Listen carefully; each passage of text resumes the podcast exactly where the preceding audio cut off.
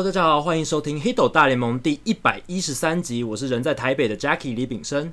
我是人在维吉尼亚的 Adam。我们是全世界第一个中文的 MLB Podcast。除了大联盟当周时事话题之外，我们也会讨论台湾主流媒体比较少追踪报道的内容。有机会的话，也会邀请台湾熟知大联盟或棒球的记者、专家，有特殊专长或经历的球迷听众上节目畅聊独家观点。那这一集我们后面会先延续上个礼拜听众信箱的单元，所以你从这个礼拜到上个月这一段期间有丢问题给我们的话，记得锁定到节目的后面，我们会讨论大家给我们的问题。不过在进入听众信箱单元之前，我们还是要讨论一下。诶，这个礼拜其实也发生了蛮多事情，大联盟的一些热门话题。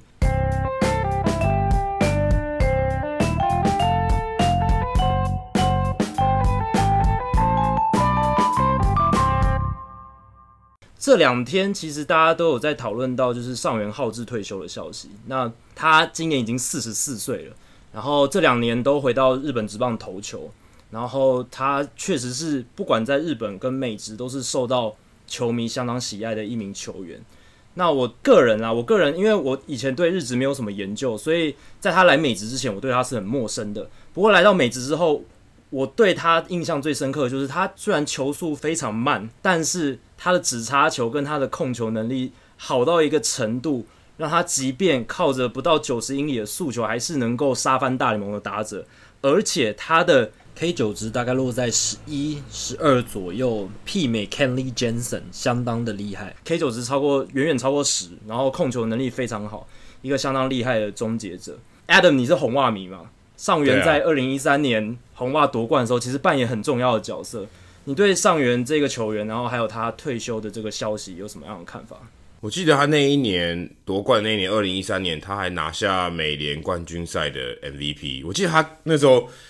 他稳到一个程度，就是他只要他只要上场，你就觉得 OK，那一局可以守下来哦，就是不管怎样，那一局对方就不会得分。所以那个时候在季后赛几乎他就是一个无失分的保证。而且其实我们到红袜队他的媒体室啊，你可以看到很多呃简报啊，或是一些呃球队比较近期的一些新闻。上元浩治其实版面还蛮多的，如果相较于啊松坂大辅啊，也同样也是红袜队以前的。日籍的投手来说，或是甚至刚岛秀树，但刚岛秀树等级当然差了一点。那上元浩治在这个呃媒体室里面的这个简报啊是非常多，所以其实大部分的我相信呃在波士顿当地的媒体也都是非常喜欢他，而且你可以看到，因为他是那那个那场比赛也是呃应该是红袜队，应该就是从呃一一九零八年以来第一次在分威 Park 封王，而且事实上也没有，应该就所以说是。他那一球就是分威 Park 第一次，呃，红袜在这边封王，因为二零零四年跟二零零七年其实都是在客场封王。嗯、对对，因为他们打太强了，一下子就封王了，都在客场。对，所以他那个是第一次，呃，芬威 Park 当下庆祝呃世界大赛封王，所以他也是那个那个画面的主角，所以算是非常有意义的。他自己，我想，可能他开始职棒生涯开始刚开始投球的时候，也没有想到有一天。他会是美国职棒世界大赛最后一投出最后一球，然后在那边拥抱的那位投手。所以当然说美职来讲，他的呃丰功伟业，就还没有，当然没有到什么名言堂等级，但可能连边都摸不上。可是他在世界棒坛，尤其在日本跟美国这样加起来，一百胜、一百次中继、一百次救援，哦，好像有点像是美日版的 John Smoltz 或是 Derek Low 这种，是这种。他好像先发后援都很强这种感觉，虽然时期是不同，不过还蛮有趣，就觉得他是一个嗯蛮特别的一个存在，就是即便是这么老，然后角色转换还是可以在不同的联盟有很好的表现，所以我觉得对于红袜队或来说，红袜队球迷，或者甚至日本说巨人队的球迷来讲，我觉得他都是一个很特别、很特别的存在。真的，上元退休的消息让很多美日球迷感到非常感伤。那这个礼拜大都会也发生一些事情，让大都会的球迷非常的感伤，应该不是说感伤，甚至可以说是有一点带点愤怒哦，因为他们在上个周末竟然三连战输给了马林鱼，而且是被马林鱼队横扫，这件事情是非常非常可怕的。你考虑到我们聊过马林鱼他们今年的状况，Adam 应该非常很很有感觉，因为马林鱼的打击那么差，然后是一支现在全联盟垫底的球队，战力甚至比精英啊、皇家这些还差。结果大都会这一支季前本来想要说我要拼季后赛的球队，而且花了很多钱补强，交易了很多资深的球员进来，还做了 Robinson Cano 还有 Edwin Diaz 的交易。结果他们现在的战绩却还是在国联东区不是很理想。然后他们本来有机会可以透过马林鱼三连战回归五成的胜率，但是不仅没有发生，而且还被横扫。那现在他们今天虽然赢了国民一场，可是那个三连战对大都会来讲士气打击非常重，而且媒体也开始传出风声说，因为大都会今年开季的状况不是很理想，所以 Mickey Callaway 应该是 on the hot seat，就是有可能随时都会被炒鱿鱼的状态，而且。这两天还有另一个更不好的消息，就是他们的 u a n i s Suspedes 这一个重炮手呢，本来就已经在受伤了，结果他又在自家的这个农场里面扭伤了脚踝，几乎确定是今年不可能看到他，甚至明年能不能上场都不知道了，因为大家都知道，自从他在二零一六年年底跟大都会签下四年一亿一千万美金的自由球员合约之后，他这两年多来帮大都会只出赛了不到一百二十场比赛，因为他从签了一张合约之后，他的脚就一直在受伤。那他每一次出现在春训营里的时候，诶，上半身都变得更壮，可是他下盘似乎好像没有跟着他上半身一起变壮，然后一直在受伤。所以在这样的情况下，大都会等于是屋漏偏逢连夜雨，已经战况很糟了，又传出这个比较负面的消息。那我个人是觉得，大都会最近这一波的低潮嘛，今年开季到现在的低潮，你不能怪罪到 Mickey Callaway 身上。虽然他去年第一年上任走马上任的时候，有出现一些突袭的情况，呃，包括诶、球员名单搞不搞不定啊，然后投奥打单又填错啊什么的，这些比较令人摇头的状况。可是。你如果仔细看大都会他们这一两年的发展，你可以发现到其实有很多的年轻球员熬出头，像是 Jeff McNeil 啊，像是 Brandon Nemo 啊，像是 Michael Conforto，还有年轻投手像 Seth Lugo、Robert Gsellman。其实这些年轻他们自产的球员呢，在 Mickey Callaway 这两年的带领之下，他给他们很多发挥的空间，也都打得还算不错。问题真的出在哪？问题出在是。他们交易进来的这些资深球员，像 Wilson Ramos、像 Robinson Cano，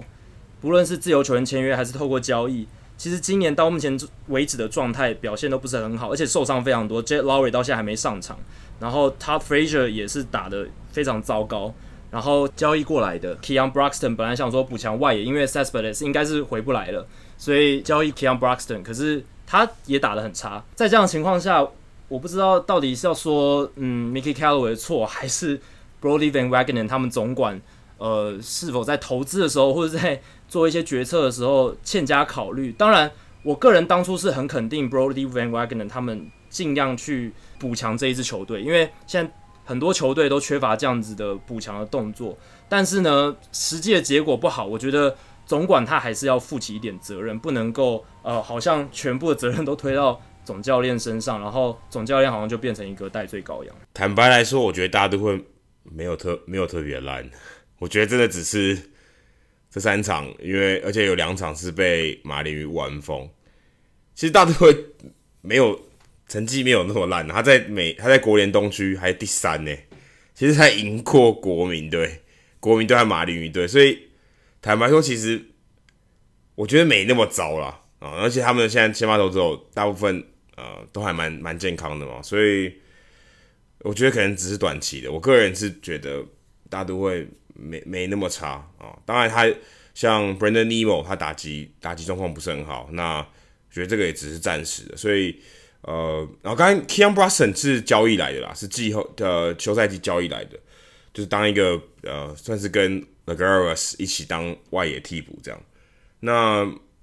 我觉得还还可以再观察一下。那 Van Wagner 也对 Callaway 说：“哦，投投一个信任票，暂时先不用担心，嗯，你做的不好，然后怎么样？”但我我个人是觉得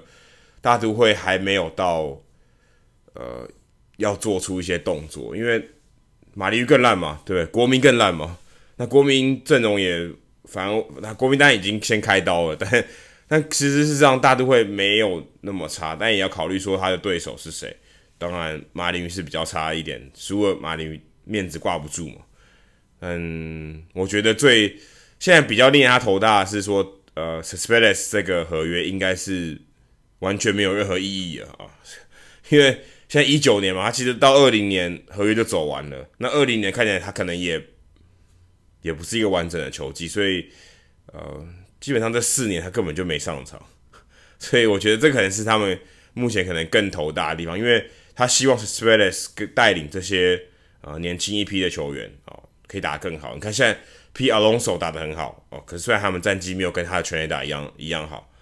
但基本上。我觉得大都会整体都是在往上的，我觉得整体都是在往上。投手很稳，投手已经很成熟了，打者嘛已已经快要开花结果，所以，嗯，我觉得没有 Sispedes 当然是影响很大，那但也不能说就是跟他的这个呃大大都会近况不佳有点关系啊。好，那还有另一个我觉得很有趣的一个消息是，呃，我在 The Athletic 这个运动网站上面看到的，就是上个礼拜。那他们的数据分析作家 Eno Saris，诶，他独家刊出了这篇报道，就是大联盟明年将舍弃 TrackMan，全面改采鹰眼系统。那鹰眼系统，它就是我们如果你有在看网球的话，都知道，如果有界内界外球的争议的时候，这时候裁判就会呃指示说要用鹰眼系统去做一个判定。它是一个呃以摄影机光学原理为主的一种追踪系统。那大联盟目前已经正在诶三十座球场积极架设鹰眼公司的设备，所以进度非常快，就有点突然。这个消息出来的非常突然。那预计明年球季就要全面把追踪系统改成鹰眼系统，然后取代原本的 TrackMan 还有 TrackCap，转成鹰眼公司的系统。那大联盟内部的知情人士是表示说，因为大联盟想要追求更高的追踪精确度，所以才会转换器材厂商。那更精确的项目有哪些？像是球路轨迹的追踪、球体的转速，还有球员移动的路径等等，他们都希望得到更高的精确度。而且鹰眼公司其实已经有在跟大联盟合作开发一套非常先进的教练辅助系统，就是以数据还有追踪资料为基底的一个工具，然后帮助教练可以去呃进一步的养成更好的球员这样子。那先回顾一下，大联盟现在的 Stackcast 是用 TrackMan 还有 TrackCap 的系统。那 TrackMan 大家都很清楚了，其实它就是用雷达科技作为它的基础。那 TrackCap 它是一个利用摄影机光学原理为主的一个摄影机系统，然后跟 TrackMan 相辅相成，来做到追踪投球还有球场上移动的这些功能。但是这一套系统，它其实从刚开始的时候就发现会 miss 掉不少球，就是他们。有一些科技上的限制，像太太慢，还有太高的这些 pop ups，就是冲天炮，它可能就会漏掉。还有一些滚地球，它也追踪不到。虽然他们这几年一直有在改进，但是他们发现这个准确度还是不够。然后他们这一套体系在球路这个水平还有垂直位移的数据产出也有很多矛盾还有错误的地方，所以大联盟可能也受够了吧，就是想说。我干脆就用一套新的，可以更准确，这样就不用一直在做校正跟修复的动作。那鹰眼系统，他们根据他们初步的测试，发现鹰眼系统的准确度比 TrackMan 还有 TrackCap 的这个系统好非常多。那刚刚有提到，它是用光学原理还有摄影机为主要的设备，那已经在网球产业用了很多年的。那根据 Saris 的报道，它这一个系统的失误范围可以压低到零点二二公分，就是二点二公里啦。所以就是呃非常的精确。那大联盟其实呃在过去的十年间已经换了三套不同的棒球追踪系统。最早是二零零八年就已经架设完成的这个 PitchFX。PitchFX 它也是用光学原理还有摄影机。那它但是它只追踪就是投手的投球而已，所以我们没办法了解到诶球场上球员的移动还有打者这些击球出速这些东西。那后来，二零一五年就用雷达跟光学相辅相成的 TrackMan 还有 TrackCap，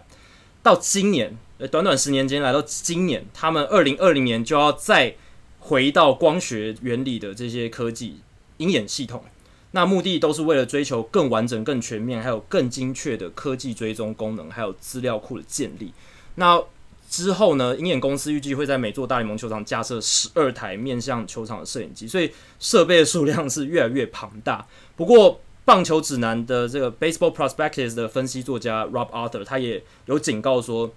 呃，明年鹰眼系统刚启用的时候，产出的数据可能会跟我们熟悉的这些 TrackMan、Statcast 的产出的数据会有一些呃不同，会有呃标准上的落差，因为毕竟是两个不同原理呃为基底所产生的一些数据，所以会有一些数据调整的阵痛期。这跟当初 PitchFX 到 Statcast 一样，都有一些阵痛期。因为原本是雷达，后来改成现现在现在又变成全光学了，所以在数据测量上会有一些不同之处。但这个阵痛期是可能大家需要去调整适应。所以明年大联盟换鹰眼系统的时候，如果大家看到有一些数据呃跟以前落差很大的话，有时候要比较谨慎一点去看待，因为有可能只是仪器的不同。不知道 Adam 你怎么看？诶，大联盟怎么突然又换了一套这样子的工具？就很明显啊，就是他觉得 TrackMan 不够用啊。目前可能这个准确度或是嗯，可能反应的速度，我觉得也会有差。因为我们上次有提到说，积分板上面会出现转速啊、exit velocity 这些东西，其实这个是要很及时的，因为你一打出去就要有了嘛。所以，嗯，你你今天如果要一个很很很稳定。很精确，应该说即很反应很及时的这个数据的内容，你的这东西要很准的，不能太离谱，因为你你可能数据上面就显那个显示上面就显示错了，其实是很难看的。那也不是每个球场都有，所以我相信还是有一些不是很稳定的地方，而且可能会有一些资料是呃明显很错误的。那我其实，在看这个时候，我我我我查了一下，为什么会有鹰眼这个系统。后来才发现，原来其实一开始他们在做的时候，他其实为了是要来追踪飞弹的，所以他其实是用这个来做。那呃，TrackMan 我记得一开始是做高尔夫球的，嗯、如果没有记错的话，对，是用来追呃追踪高尔夫球的这个球路球的轨迹。那网球大概也才十三年，二零零六年我查一下，只有二零零六年才开始呃在正式的比赛广为使用。当然一开始前面有那。也花了一阵子，大家才慢慢接受，然后规则上面才才普遍。因为其实也不是所有比赛都有嘛。那我觉得像呃鹰眼系统，如果有已经有 TrackMan 这个这个经历的话，其实他们在在做这个，我相信可能现在就已经在在做一些校正了。因为你刚才说已经开始架设了嘛，对，所以可能同时追踪某一球，或是每某一个打某一个打席，其他都可以慢慢开始校正说，说 OK 这两个的。这两个系统的误差是怎么样？那误差有多少？那我们怎么样在数据呈现上或在记录上可以做一些做一些调整？那我还有一个蛮好奇的是，因为我们在看网球的时候，其实呃，你如果需要调鹰眼的资料出来，那要主动去调的嘛？基本上你要等哎、欸，对不对？大家不是在那边拍手吗？对，你要等还是有大概十秒钟左右吧？对，你要等那个时间。我我有点好奇说，那。那你到底这个处理这个资料时间到底要多久？是不是就像我们之前讲，你马上荧幕上就会显示说，哦，现在这个击球出速是多少？啊，这个呃投球的转速是多少？是不是会显示？我有我有点好奇，说鹰眼系统能不能能不能做到这样的情况？那 TrackMan 目前看起来是可以，但鹰眼系统也许它更准确，但它的反应的这个时间处理资料时间有没有像 TrackMan 现在这样子很快？呃，是是不是可以符合转播的需求？我我我个人是不知道，所以我也蛮好奇接下来会怎么样发展。或许或许其实搞不好资料的那个可可信度会更高嘛？搞不好现在 TrackMan 有很多东西资料是不可信的，对，搞不好造成很多错误的资料，是也是有可能的。对，那我个人是很期待啦，因为鹰眼系统除了 Saris 在文章里面提到比较准确之外呢，它还可以追踪打者的挥棒轨迹，还有选手的四肢的移动轨迹，就代表说未来我们会有很多数据资料，是比如说，诶，这个投手摆臂的角度都可以及时的提供给大众知道，或者是这个打者他的挥棒轨迹本来是，诶，这样本来是一个圆弧状，后来变成比较角度往上，然后本来。比较平的变成比较有往上的角度，这样子都可以及时的呈现的话，我觉得是非常酷的一件事情。那谈到大联盟的科技，上礼拜还有另一个大联盟科技相关的新闻是，呃，大西洋联盟下个月将采用机器好球带。那大西洋联盟当然不是大联盟，可是大联盟跟大西洋联盟有合作的关系哦。那大西洋联盟他们已经在进行测试了。接下来三到四周，他们会对联盟还有裁判人员进行教育训练，随后就会正式上路。大西洋联盟将成为棒球史上第一个所有比赛都进行机器好球带的职棒联盟。但是虽然采用机器好球带，可是主审还是要全神贯注看每一球，因为还是随时都有可能有好坏球以外的判决需要主审做裁定。而且有时候如果系统突然出状况的话，主审他也有权利可以做出未接超过机器好球带的判决。所以这是这个机器好球带它在初步这样子去做运行的时候，这个联盟他们给主审的一些弹性。但是大象联盟他们用的这个机器好球带的科技的基础是还是 TrackMan，所以未来如果他们要诶、如果大西洋联盟测试的 OK，然后要在大联盟实行的话，诶、跟鹰眼系统的媒合或者是调整适应，还是要呃，这这也是需要去做调整的地方。那其实这是大联盟跟大西洋联盟他们之前签了三年合作协议当中的一环啊，因为大联盟他们有许多考量中的这些重大规则改变还有政策。他们未来都会先在大联盟，或者是已经正在大西洋联盟进行测试。比如说我刚刚提到的机器好球带，还有限缩防守布阵、禁止投手球会议，还有投手至少得面对三名打者等等。像投手至少得面对三名打者的这一个规定，明年大联盟就会上路。这一篇报道的作者呢，Jason Stark，他是说大联盟最早应该要到二零二一年以后，也就是现行的劳资协议截止之后。才会有机会采行机器好球赛，也就是说，在二零二一年以前，我们应该看不到机器好球带直接移转到大联盟，所以他们还会花多一点时间去观察机器好球带在大西洋联盟实行的状况还有结果，然后再把这些数据去做研究分析，看如果要有一天套用到正式的大联盟里面，该怎么做才会更好。那他们测试。稳定性啊，他们也会测试，诶、这个机器好球带它会不会被捕手的 framing 给骗了啊？就是手套的移动会不会干扰，或者是投手打者他们面对到诶、欸、比较正式规则本里面的好球带的时候，他们调整适应的状况会是怎么样？还有 TrackMan 系统啊，跟鹰眼系统上面差异，这些科学原理的差异会造成什么样的影响等等，都是诶、欸、这一个机器好球带。在大西洋联盟测试，接下来要观察的重点。我觉得对捕手来讲，捕手应该是，嗯，觉得应该是影响最大，因为我反而觉得投手还好，嗯、因为他就是把球投到捕手要的位置。可是捕手在处理这些事情的时候，例如说他，嗯，他要怎么样，他已经没有什么适应裁判的这个这个需求了。但是也未必嘛，因为你刚刚还是说他还是有裁判还是可以 override，可以可以复可以取消。机器给他的建议，所以我有点好奇，说捕手到底会不会这个，还是需要跟呃裁判保持一个很神秘的关系。刚 Jacky 提到说 framing framing 会不会有有影对这个好坏球判决有影响？其实我觉得应该是不会，因为因为他要判断好坏球，他基本上通过那个好球带那个柱体嘛，可是手套并不在那个柱体里面，他没有伸到，他没有伸到本垒板上面嘛，理论上是没有，不行。这样你会打到手，那所以他只要通过那个柱体，应该就是可以算是好球带。我觉得最大问题在于，因为好球带其实是动态的，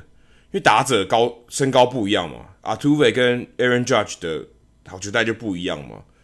那他们一定知道这件事情，说呃，OK，你现在 TrackMan 判断这个球有没有通过好球带，这个好球带是因人而异的，所以你是不是能有效的调整？这个因人而异的好球带，我觉得是一个蛮大的问题，因为以前，嗯、呃，这个裁判是人，是人，他可以动态去调整这些东西，这个是有好有坏啦。他可以动态，他知道 Aaron Judge 的，呃，这个身材比较高大，所以他的好球带高，呃，垂直的高度是比较多的。那 TrackMan 他他能做到怎么样？是不是能那么精准？他他的这个好球带上缘下缘，他是用，嗯、当下他站的姿势呢，还是他本来的身高？我说他胸部在几公分，那他的膝盖、小腿在几公分，这样去设定吗？还是还是当下是动态去设定的？所以，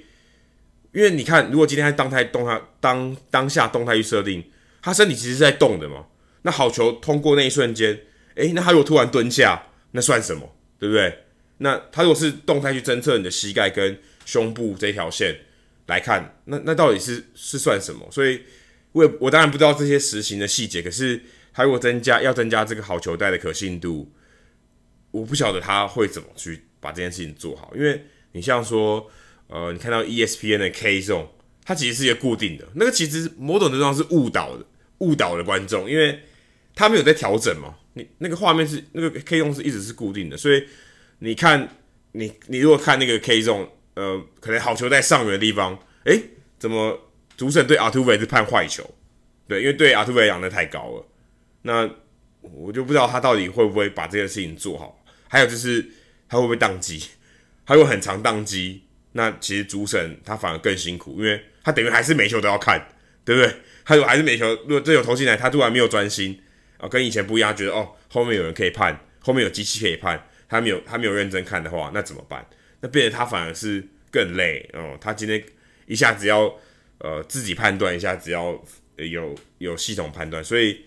呃这个当然他需要一点测试，所以这也是大联盟他们一定有一些。质疑的地方，所以他才要测试。如果今天这些东西都都很完美，然后大家也都同意，他其实可以上路。当然还有说，呃，劳资协议，投球员同不同意这件事情。但如果以技术的成熟度来讲，如果他已经很成熟了，好像也这个试验的期间好像也不用那么长。所以好球带这机器好球带这件事情，其实也讨论过蛮多遍的。那我相信这未来一定是百分之百会有的啦。那就看这个系统能不能改进的越来越好，然后呃球员适应的状况是怎么样啊？当然最重要的是裁判适应的状况怎么样？裁判毕竟还是人类嘛，那你人类要跟机器合作，而且是一个这么动态的情况下合作，嗯，我觉得还是这个是一个蛮大的考验。真的，Adam 刚刚提到一个重点，就是大联盟规则本里面定义的好球带，它就是一个根据选手他这个肩膀到。就是嘎吱窝到腰际中间那条线，还有还有膝盖上缘这个位置的一个中间的区块。那选手的动作一直会动嘛？那到底是他站着的时候，就是在准备打击前的好球带，还是进去那一刻他蹲下来？有些选手他蹲的幅度很大，对不对？每个人选手都不一样，所以动态好球带确实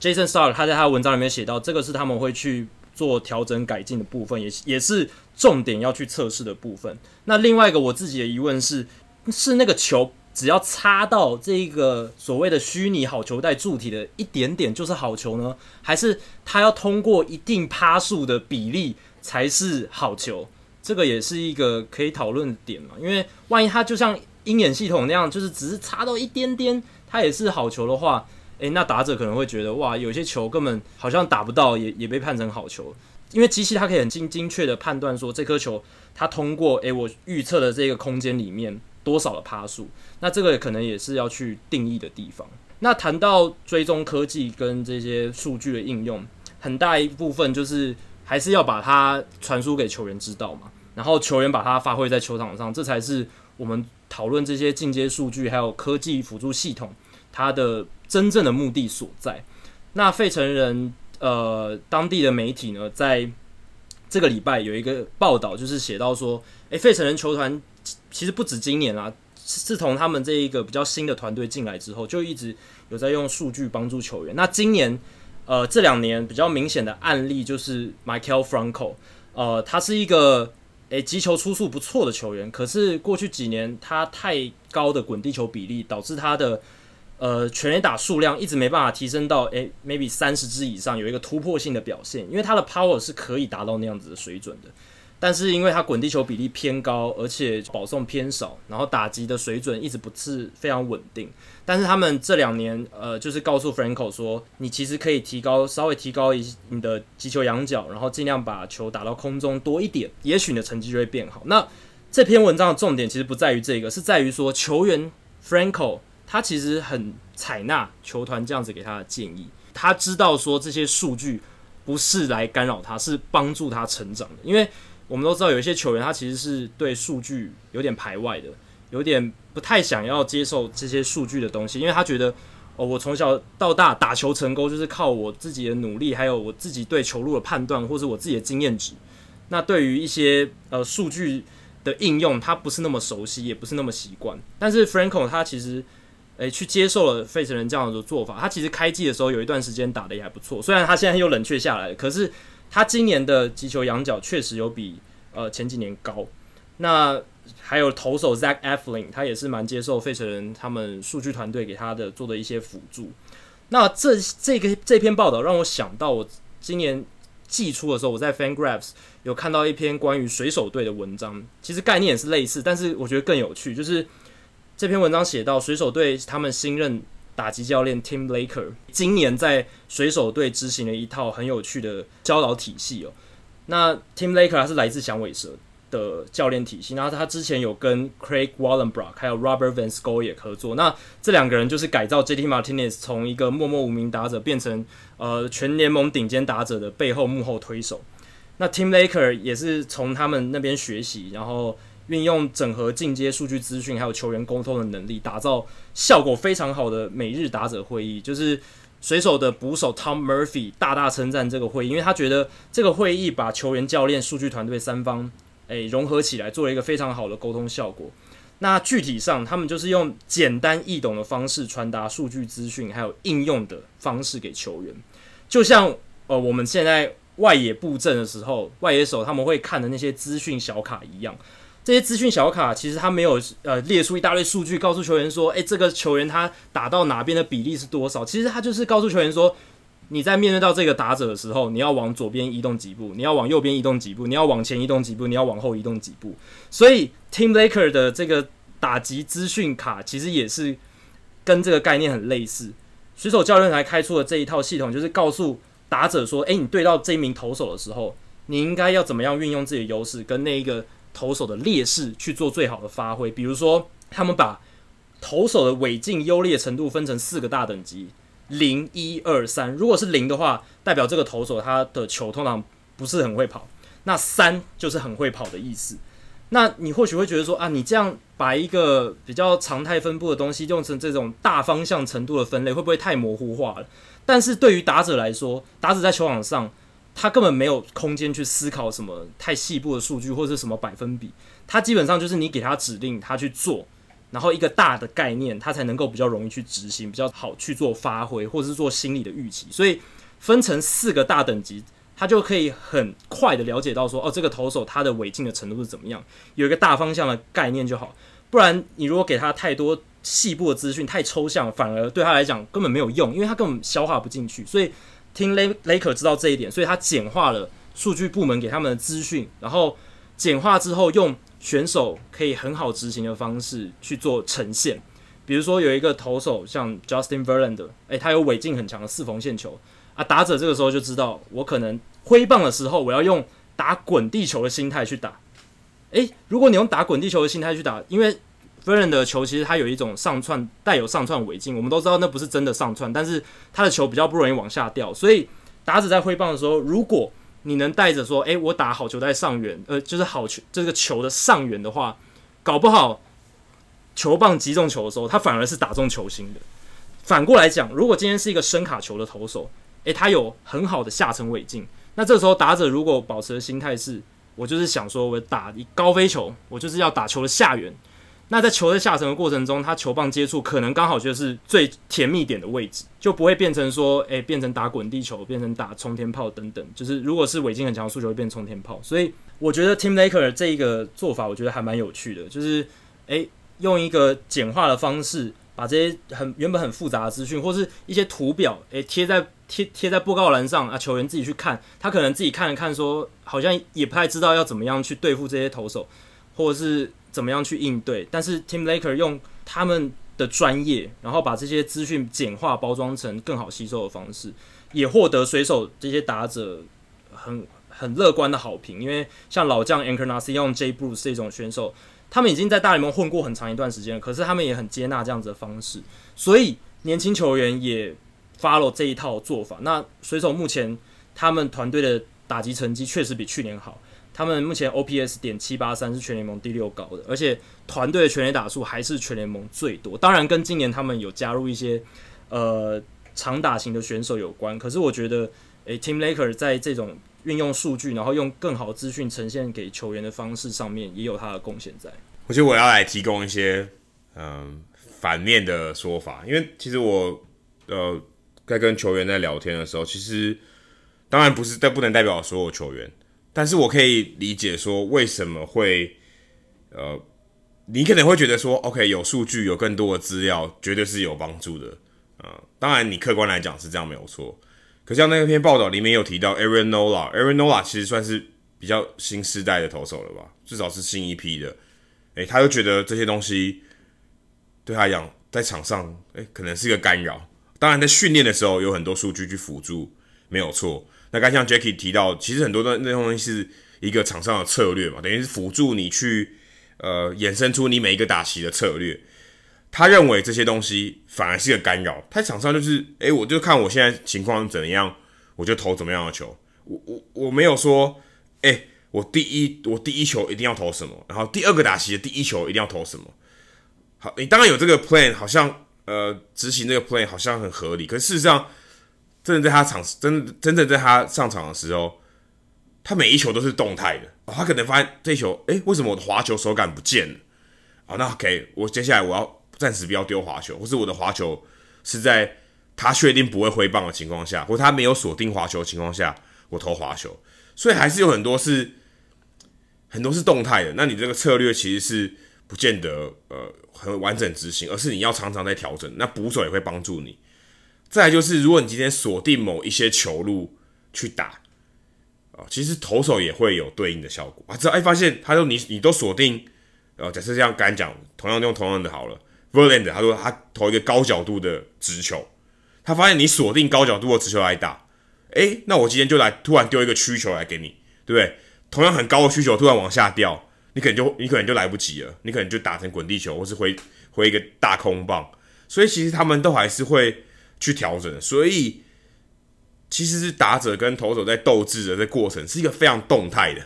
你说第一球、第二球、第三球、第四球，其实都跟上一球或是前两球有很大关系，甚至跟啊、不要说他配什么球好了，可能跟打者打的怎么样也有关系。诶，他发现你都打直球，OK。那我接下来就做不一样的事情。你就算锁定我直球来打，你可以把我直球打得很好，我就不丢直球给你打。所以基本上还还是看这些投手跟打者临场的执行能力。当然，你功课做的越足，然后你把这些功课内化的越好，你在场上的临场反应一定越好，因为你等于你准备的更多嘛。那你的表现应该会比较好。但是，嗯，真正他们在场上的时候，其实是不会不会想这么多的。他就等于就是靠他临场的反应。另外一方面，下杆 Franco 这个也是一样，他不会说，因为他不已经不是业余选手了，他不会说我上场之后啊，我要把球打高，我要把球打高，我要把球打高。而他其实已经不是这样了，而是他在挥棒的时候，他自然在训练的时候，他已经把这个习惯养成，他才办才有办法把他的这个呃滚地球偏多的情况大幅的改善。而且他现在是费城人队最难被三振的选手，所以其实。可能对于他的自信，还有他击球的这个方式，我觉得多少都会有影响。但是这些数据东西，我觉得对于我们说 game plan，就是他临场的策略，我觉得影响还是比较小，还是要看临场的反应。但是对于训练来讲，因为训练是一个重复的过程，哦，你可以不断的记忆，然后把它内化。那这个数据的话，我觉得呃，大部分的球员是会接受的。说，我如果今天我如果要改善我的击球角度。或是说我想要提升更多的全垒打，或是我想要有更更好的转速啊，更犀利的变化球，我要更怎么样投，我要怎么样控制这些东西，那数据是会有帮，会会对这些东西是有一些量化，对你的啊，不管说你投球的品质、打击的品质，都是可以做一些改进的。所以我觉得在 game plan 上面这件事情的确是有效，但我个人认为是还是很多是动态，要靠临场反应去做的。嗯，好，接下来要马上进入听众信箱单元了，因为我们剩下的问题还蛮多的。感谢这个月大家非常踊跃的来信，那有很多问题，我们自己也是觉得，诶、问得非常好，也让我们自己查资料的过程中学习到非常多。那第一题是光头大师 Sam，也是我们节目的忠实听众，他说：“请问一下，三千 K 算蛮难达成的，像 CC 还有。”最近这几位接近三千 K 的投手，像是 Justin Verlander、Clayton Kershaw、Felix Hernandez、Max Scherzer、Cole Hamels、Zach Greinke 这些人，哪一些有机会进入名人堂，哪一些比较没机会？那其实这个时候，这这个问题是在 CC 那时候三千 K 的时候问的啦。那当然，我们之前有聊过，CC 他是史上第十七位三千 K 俱乐部的成员嘛。那十七位里面已经有十四位入选名人堂，还没入选的三位就是 CC。还有 Roger Clemens、Kurt Schilling。那我们之前有聊过 Clemens 跟 Schilling，还没进名人堂的原因，就是他们各自都有自己的问题。那但如果你单纯他们论他们的棒球成就的话，其实 Clemens 跟 Schilling 也是值得进名人堂的。所以 CC 我个人也是认为他之后也会进名人堂。那至于刚才提到那几个接近三千 K 的选手，我是觉得 Justin Verlander、Clayton Kershaw 还有 Max Scherzer 肯定会入选名人堂。Kershaw 是他如果现在就退休，他之后还是会入选名人堂，因为他在道奇队这的前十年这个巅峰期实在是太强太强了。堪比当年的 Sandy Koufax，所以他光靠他的巅峰期，即便他累积型数据没有很好，他也是可以进。那 Justin Verlander 跟 Max Scherzer 他们都是棒球界的鬼才啦，就是基本上现在已经没有投手可以年纪超过三十三岁还能够诶九十五英里以以上狂飙，而且还能平均每一场球还能投那么多球，投那么多用球数。压制力还那么好，他们真的是非常怪胎、非常鬼才的球员。那我也认为他们接下来几年，诶、成绩继续维持下去，投到三千 K，呃，Verlander 拿到两百胜，其实基本上他们都会入选名人堂。至于后面三位 Hernandez、Hamels、Greenkey，我都觉得他们目前的成绩都还差临门一脚。那 Felix Hernandez 有点不乐观，因为照他目前现在生涯的走势来讲，他累积型数据也很难累积，因为他投都投投不太出来，而且。他的就是 ratio，所谓的这些 ERA 这些平均型的这些数据的话，也会被拖累，因为他现在 ERA 一直在膨胀，然后呃三振保送的状况也不是很好，跟他生涯巅峰期的时候相比，所以如果 Felix Hernandez 接下来几年维持这样的状态，我认为他接下来是很难入选名人堂的。那 Greenkey 跟 Hamels，我是觉得比较有机会入选。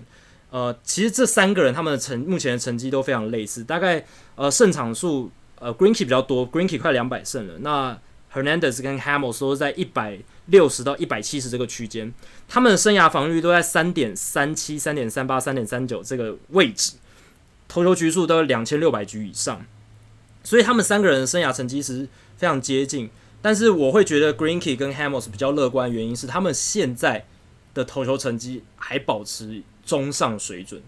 跟 Hernandez 完全不一样。很有趣的是，Greinke、Hamels 都比 Hernandez 还要老，但 Hernandez 却是里面衰退情况最严重。当然，Hernandez 比较早上大联盟，他投了也也蛮久了。我是觉得还蛮有趣的啦。那 Hamels 跟 Greinke，Greinke 当然这几年他的球速也降得很快，他的速球也是大概九十英里左右，甚至九十英里以下。可是他还是有办法可以稳定的制造出局数，不会被轰得很惨。那 Hamels 是转到小熊队之后，又找回昔日的雄风，越投越好。那现在也是小熊队先发轮子里面很重要的一个角色。所以我觉得，诶、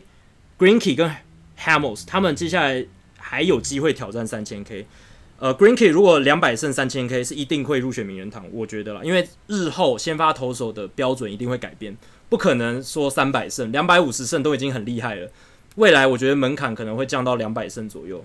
然后 Hamels 的话。呃，我是觉得他现在一百六十胜确实是比较少，可是他有机会挑战三千 K，而且他的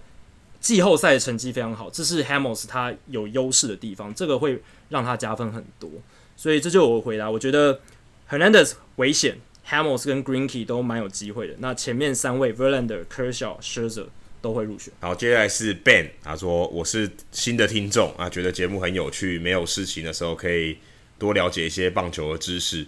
想问能不能做一期松井秀喜、铃木一朗或是一些其他已经退休球员的这个节目单元？那其实铃木一朗我们有做过一个特辑啊，就是那个时候他转任水手特助嘛，那个时候，那我们有请真宫最了解他的真宫啊，应该台湾算是最了解他的吧。那还之前还写过解剖铃解剖铃木一朗这本书。那在第六十集的时候，其实有聊到蛮多，我想可能。球迷都不知道的事情，那那你欢迎你回去听。那很多退休的球员，那如果你特别讲的是亚洲球员，那我们目前是没有针对亚洲球员来讲。那如果你对很多退休球员有兴趣的话，其实你可以锁定大侠有上过我们节目的这些这些集数，其实你们都讲都是名人堂。如果你名人堂的内容，那如果你特别喜欢这些老球员的话，那很欢迎你去找呃大侠相关的集数，应该有四五集。非常多，美国之棒杂志资深编辑正义英大侠，对正义英大侠。如果你想要听的是亚洲退休名将的话，我们当然也会列入考虑。也许是在休赛季或是松井秀喜有一些特别的呃新闻的时候，我们可能会考虑来做一下。那你也可以呃去请教我们一些好上过我们节目的好朋友，像滚羊啊，像 Dish，或者像呃球评李承彦，他对于这些呃日本职棒的球员，他在日职时期他应该更了解。那如果你有兴趣的话，也可以去请教他们。这样子。接下来下一题是 Closer 迷，他问说，为什么很多 Closer 都没有进过名人堂啊？都没有进名人堂，超过四百次救援成功也没办法进名人堂吗？Lee Smith 还是以资深委员会才挤进名人堂的？确实，呃，终结者是很难进名人堂的，因为很简单，终结者跟其他后援投手一样，他们的投球局数太少了。尤其是过去棒球二十多年来进阶数据的崛起，还有 WAR 值的应用，就是所谓的综合贡献指数的应用。后援投手他们在 WAR 值非常非常吃亏，因为他们的投球局数很少，所以像 WAR 值这种跟你数据累积有关系的数据就没办法冲得很高。那尤其是近年来进阶数据越来越兴盛。而且名人堂的评价标准，因为很多年轻的记者加入这个投票人的行列，所以大家的标准越来越趋向用进阶数据来评价球员值不值得进名人堂。所以后援投手在这样的情况下，他是越来越不受名人堂票选的青睐了。那但是呢，资深委员会是另外一回事，因为资深委员会他们的投票人组成完全不一样，他们是一群。呃，资深记者、前球员、总管、棒坛人士组成的十五人小组，所以他的投票人的 base 是非常非常小的，是一群精英在投票的。但是，呃，记者的话，他是完全不一样的投票人群，他是四百多个人在投票，而且呃，观点来自全美各地，然后有比较传统的，也有很进阶数据派的，所以观点非常多，比较能够代表一般棒球界的普遍心声啊，我自己是这样觉得。所以，资深委员会跟一般的记者投票，一般途径是不一样的，所以 Lee Smith 他之所以会在一般的投票落选，但是到资深委员会进，也是因为这样的原因。不然，你看 Lee Smith 他曾经是大联盟的救援王一阵子哦，在呃 Trevor Hoffman 超越他之前，他都是大联盟史上的救援王。但是也可以凸显出，即便是当年的救援王，他到现代的名人堂票选里面，其实是呃不受一般的记者青睐的，而且。救援成功这个数据，save 这个数据，其实它跟胜投 win 这个数据，这些数据呢，它都是当年的一些记者他们用比较武断的标准就发明出来一个数据。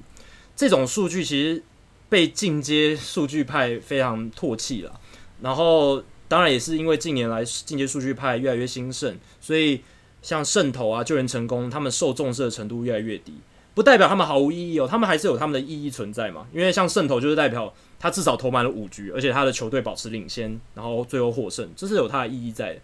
后援救援成功也是，他是在球队呃只领先三分以内，然后完成最后的局数的投球。但是真的能代表球员优劣好坏吗？这个就是大家经常在质疑讨论的地方，所以。救援成功跟胜投，他们的重要性大不如前，这也是很多终结者他们在名人堂票选越来越不受到重视的原因。而且后援投手要长期维持稳定的表现，其实非常困难。像 Rivera、Hoffman 这种超过十五年都表现稳定的终结者，真的是凤毛麟角，少之又少。所以我可以想见啊，未来短期专职九局的终结者只会越来越少的情况下，真正以终结者身份进入名人堂的投手。也会越来越少，我觉得根本就不会有了。对，应该是应应该是不会有。我是没有把话说死啊，但是真真的应该就是不会再见到了。你看，连 Chapman 啊，Craig Kimbrel 他们都已经生涯投了十年左右，诶，表现很稳定，也都投的很好。可是你看他们的呃投球局数或者他们的 WAR 值，其实如果要真的要进名人堂，真的还是非常非常困难。而且加上 Craig Kimbrel 跟 Chapman，他又又不像 Rivera 有那么好的季后赛成绩背书。所以，真的未未来，就算他们可以有这个候选资格，我觉得得票率也是一个一大考验。就算是 Kimbrel 跟 Chapman 也是很少，非常少数啊。我我觉得以后就会越来越少，而且这些少数都已经未必可以进名人堂。像有他这样的成绩的人，就更一定会更少，因为我觉得淘汰率会变更高了。我坦白说，我觉得最最简单来讲，会把投手丢去牛棚，淘汰率一定是比较高的。这个是毫无疑问，它本身这个值就是就已经不如先发投手了，所以我觉得这基本上 我我可以确定，我觉得至少三十年内可能就一两个，非常非常少，肯定非常非常少的。而且现在 Jackie 讲过那么多次，以后可能都没连终结者都没有了，大家的这个价值把它全部摊平了啊，大家没有人特别有价值了。好，接下来是 Jet 哦，Jet 这个发问王 Jet 又说，常常听说球场因素也会影响球员的表现。那历史上有什么自由球员或是球员交易，从极端有利对于打者极端有利到极端或者极端不利，两者在光谱的两边，还有我今天转队转到另外一边，那他的生涯的或者整体的数据有没有明显的变化或是衰退？有就是不管是好或坏，有一个转折点这样子。我自己在看这个题目的时候，其实我觉得，你这个要这个做要做做做这个实验是非常困难的。第一个是因为。呃，一般我们看说，今天这个球员他受到球场的影响，他已经同一年嘛，就同同他今年今年主客场，假设他的状况都是差不多，那主客场他差距大不大？那可以看到说他对球场对他的影响是什么？呃，但是如果你今天讲的是今年跟明年他换了球场啊，主场换了，可是有可能是因为，诶，今年他可能他的年纪开始不一样，他开始衰退了，另外他可能进到新的球队。他有什么调整？第三个可能是教练给，可能因为他换了教练团嘛，可能给他不同的化学效应。就像我刚才讲，Franco，假设今天 Franco 他突然到了别的球队，别的球队给他讲，跟他说了一些东西，他开始改进了。诶，你不能说他就是球场的因素嘛，对不对？例如说，我觉得最最明显就像 Christian Yelich，他转队，他从马林鱼到了呃酿酒人，从一个可能是一个很稳定的打者。变成 MVP 等级的打者，你说是球场因素造成的吗？我我个人我觉得可能百分之九十九的球迷都会跟你说绝对不可能，对不对？他你不能说因为这个，这是一个也许是一个因素，但肯定是比较小的。所以我还是去想了一下说，说因为这个东西其实太难查，因为每一年要有一个大家要有一个概念哦，每每一年的这个球场因素是动态的。是动态的，虽然我们一般都常常说，哦，Coors Field 是打者天堂，那是因为它常年几乎都在前五。但是事实上，大部分的球场中间的那些球场哦，它是波动的，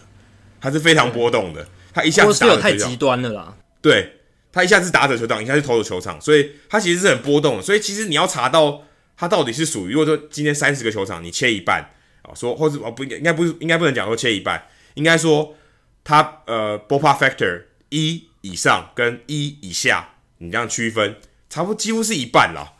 那你你怎么样呃区分打者和投手球场哦？就对打者有利跟打者对打者没有利，其实是不好分的。但我还是想了几个打者，我觉得可以提供呃 Jet 做参考，像 Josh Donaldson 啊，Josh Donaldson 如果大家有印象的话，其实他在运动家队的时候打的还不错。好，他在二零一零年到一四年，他的 OPS 加大概是一百二十五。那个时候，奥克兰运动家 OK 呃 Oakland Coliseum 在全垒打的这个 Ballpark Factor 里面大概是二十一，所以你可以把它归类成比较偏投手的球场。但隔一年，他被交易到蓝鸟队以后，换了 Brett Lawrie 嘛，他 OPS 加是呃一百四十八，哦，等于大幅的超越所有打者。那个时候，Roger Center 大概也是偏打者一点的球场，是呃全垒打的 ball Factor 是。十五，大概是中间，可是他前一年是第三名，所以你可以说，我不晓得是不是因为 Donaldson 加入，他突然暴增了。这个这个其实是有关联的，哦这其实是有关联，因为他加入以后全垒打变多，在这个球场变多，所以一定是有关联的。前一年是第三名，所以你可以说他从一个对投手比较有利的球场移转到对打者比较比较有利的球场，他的这个表现的确是有影响，而且他在那转队的那一年都拿下 MVP 嘛。这其实是，呃，也许是有一点影响，但我觉得还有考虑一个一点，就是球场并不是对所有人都 favor，就是还是有左右打的关系。例如说，洋基球场可能特别对左打很好哦，当然洋基球场本身也是一个打者球场，但红袜队的就不一样。如果今天是 David OK，你左打你非常吃香，因为左打也很短嘛，很矮，就可能比呃可能比右打吃香一点。那 David Ortiz，David Ortiz 他在双城队的时候打的并不怎么样。他在 OPS Plus，但其实也不差啦，一百二。然后在转队以后到红袜队，他也是交易来的。二零零三年，他的 OPS Plus 大概是一百四十四，那个时候分位 Park 也是打者型球场，大概是排名第八名。从此之后，他的生涯就完全不一样了，生涯的这个 OPS Plus 再也没有低过一百二了哦。除了二零零九年，他那表现稍微低迷，大概一百零九这样子。所以这两个选手，你可以看到他转队的时候，突然好像几乎可以变成是另外一个人，都从一般的打者、一般稳定的打者变成 MVP。但是我会认为开窍的机会这个比例比较高一点。另外还有一个啊、哦，也是近期的 Justin Turner。Justin Turner 在他还在大都会的时候，基本上就是一个平均水准的打者。他的 OP Plus 刚好是一百，一百就刚好是平均水准。他在 CD Field 那时候他在 CD Field 打，CD Field 是一个比较呃偏向打者一点，但那个时候他是在排名在第百分之十啊第十名。二零一四年他转到道奇队以后，整个大爆发啊、哦！他的 OP OPS Plus 来到一百五十五啊！那一年道奇队的这个 Dodger Stadium 他的呃 Pop Factor 是第五名，可是，在前一年很有趣，前一年第十五名，所以也许也是因为他加入突然就暴增，但是你很难说，我相信大部分的人啊尝试 Common Sense，你很难会说 Dodger Stadium 是一个偏向打折有利的球场。纵使他那一年他排名第五名啊，但我觉得都还是呃很难说。但我觉得有一个影响最大，这个还蛮有趣的，因为我想到说哦，Coors Field，那我想说 Coors Field 有谁是很明显有转队的啊？然后成绩差距很大的 Mike Hampton，这虽然是投手，诶，他之前在加入洛基队之前，他在大都会队，他当然是一名强打的投手了，所以他打击成绩。还算不错，以投手的角度来讲，两千年的时候在大都会，OPS Plus 是五十三啊，比平均打比比平一般的打者烂百分之四十七。可是他转队以后呢，到了 Coors Field，他的 OPS Plus 大幅增加到一百零五，他等于比一般的打者还要好，好上百分之五。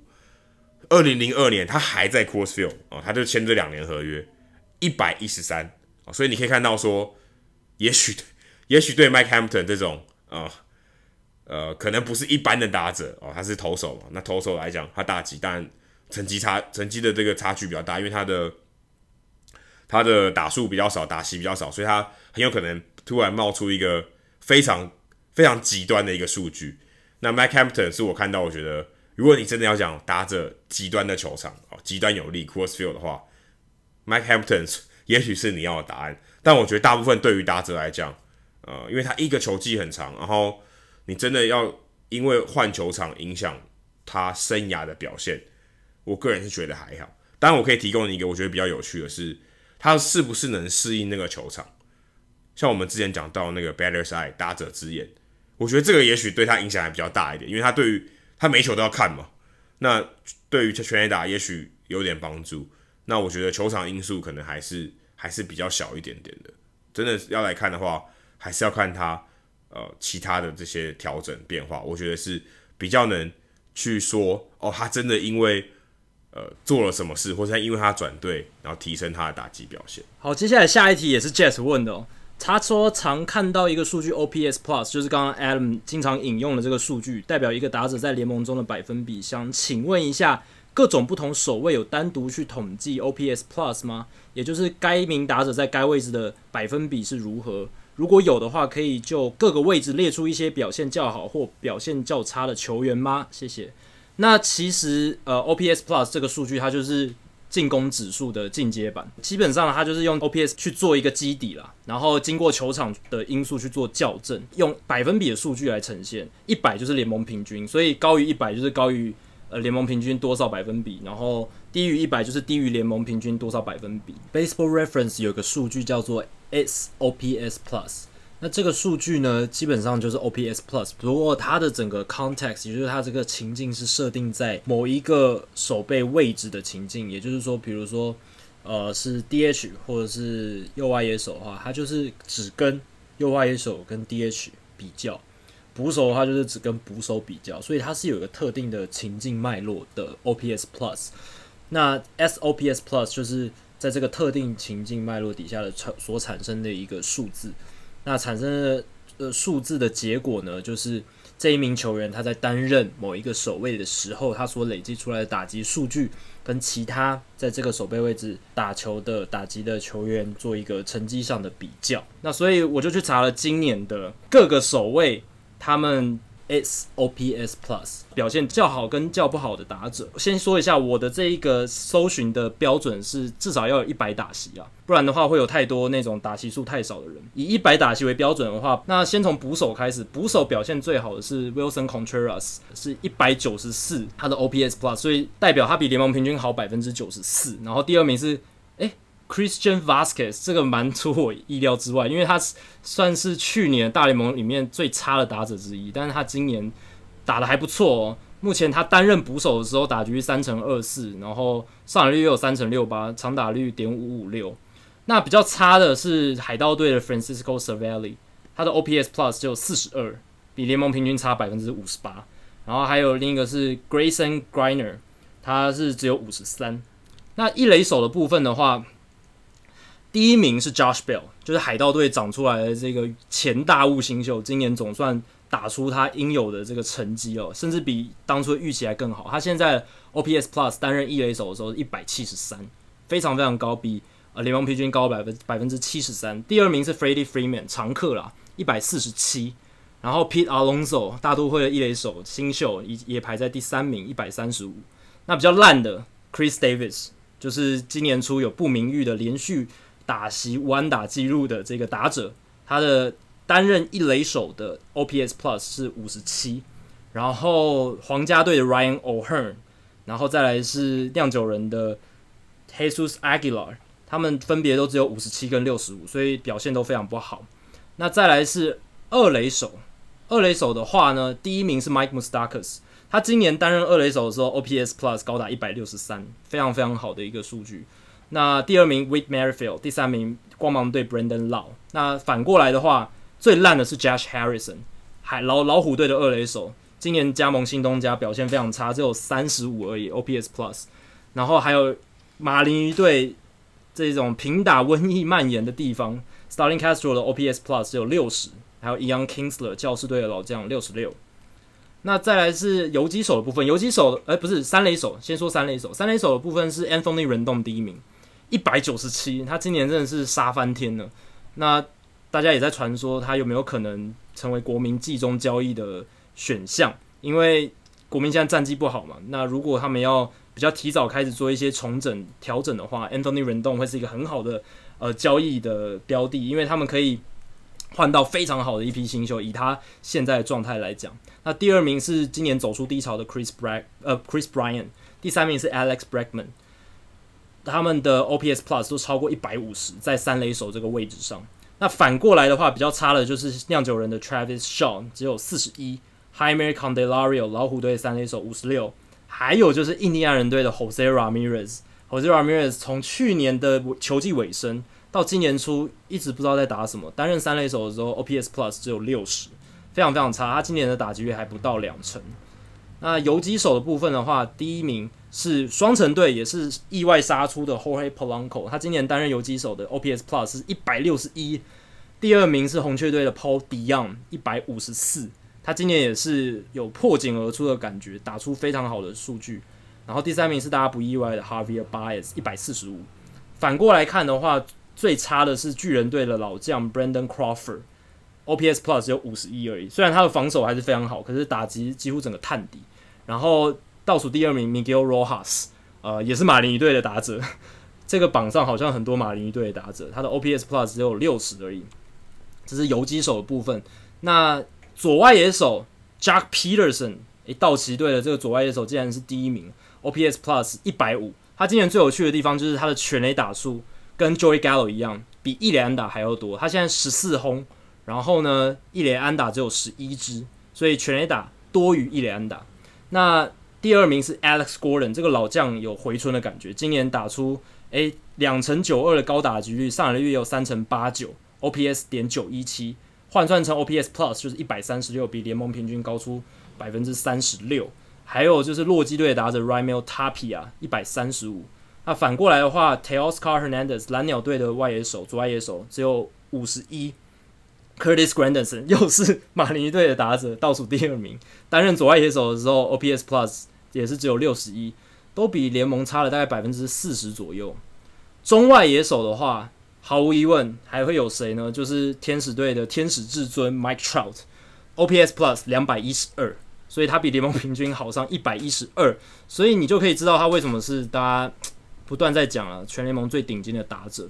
他今年还是继续持续进化。诶，第二名是蓝鸟队的中外野手 Randall Grichuk，他今年担任中外野手的时候，OPS Plus 一百三十八。那 Byron Buxton，诶，很意外哦，双城队的这个前几年都打得很不好，然后他还有受伤的情况，今年真的打出来了。他 OPS Plus 在担任中外野手的时候是一百三十五，非常非常出色，很多二垒安打有十八支。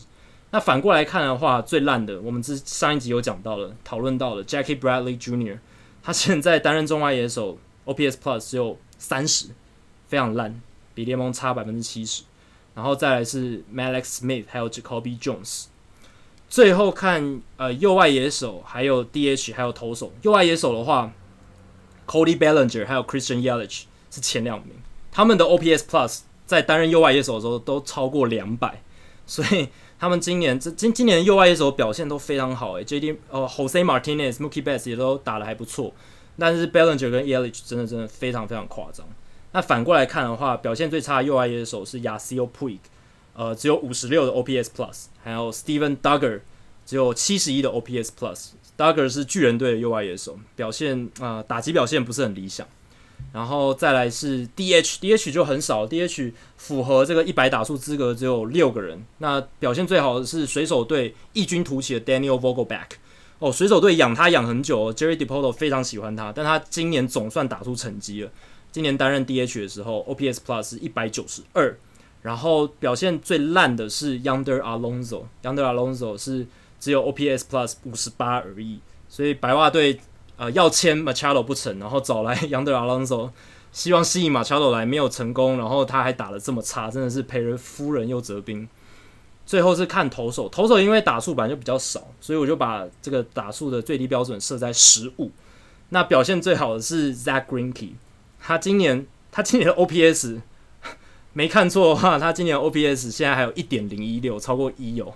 他今年轰出了两支全垒打，然后 OPS Plus 在投手里面是五百四十七，因为投手平均来讲非常差，好了 五倍，对，好了整整五倍有余，是非常非常夸张的一个数据。他可以入选名人堂了啦。以打击来讲，他可以入选投手打击名人堂，他真的打得太好了。但是因为投手本来平均的表现就很烂，所以他稍微好出跟一般打者非常好的标准差不多，就变成名人堂等级了。再来是 Zack Wheeler，还有 Jacob DeGrom 都是大都会的投手，那他们的 OPS Plus 也超过三百，所以呃，这个数据看起来是非常非常夸张。那反过来讲的话，打得很烂的是刚刚有提到的 Cole Hamels、Robbie Ray，他们两个今年分别打了十六打席、十八打席，都没有击出安打，然后也都有吞下三振，也都没有保送，所以他们的 OPS Plus 是负一百，所以就是比联盟平均的投手烂了百分之两百这样子。所以从这样子的分出不同守卫的这个成绩表来看，就可以看到说，诶，在各个不同守卫上，哪一些